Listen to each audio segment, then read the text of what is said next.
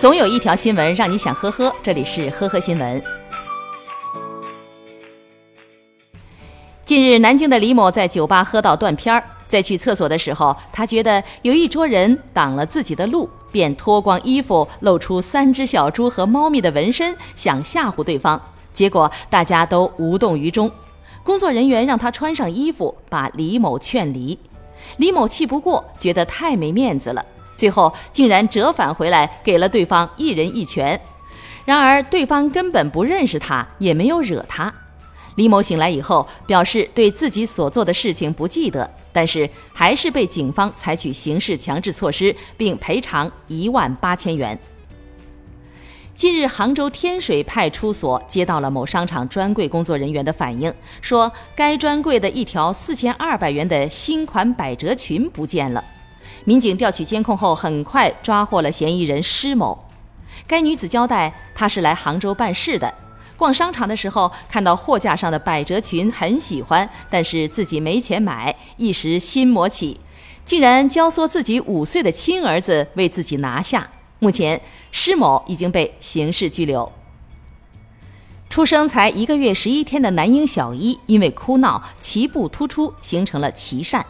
父母竟然找来刀片，在孩子的肚脐上划了个口子放气，岂料孩子的小肠顺着刀口夺口而出。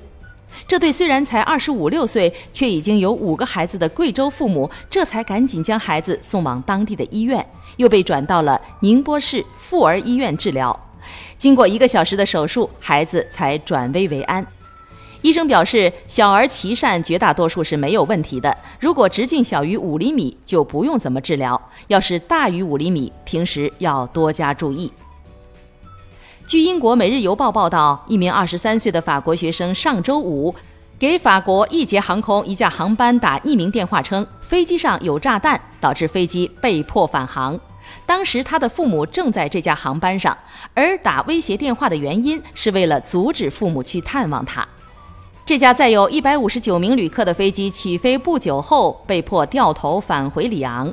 目前，这名学生已经被拘留，将于五月份出庭。他将面临五年监禁和五十七点六万元人民币的罚款。一月二十四号，安徽合肥有两名女性乘客在候机的时候因抢占座位发生口角，一女子先起身动手，拉扯另外一名女子头发并殴打。紧接着，另一女子脱去外衣，起身开始反击，对先动手的女子进行猛打，直接将对方 KO。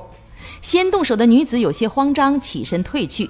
最后，好在两人均未造成明显的外伤。经调解，挑事一方的旅客补偿对方因误击造成的损失五百元。感谢收听今天的呵呵新闻，明天再见。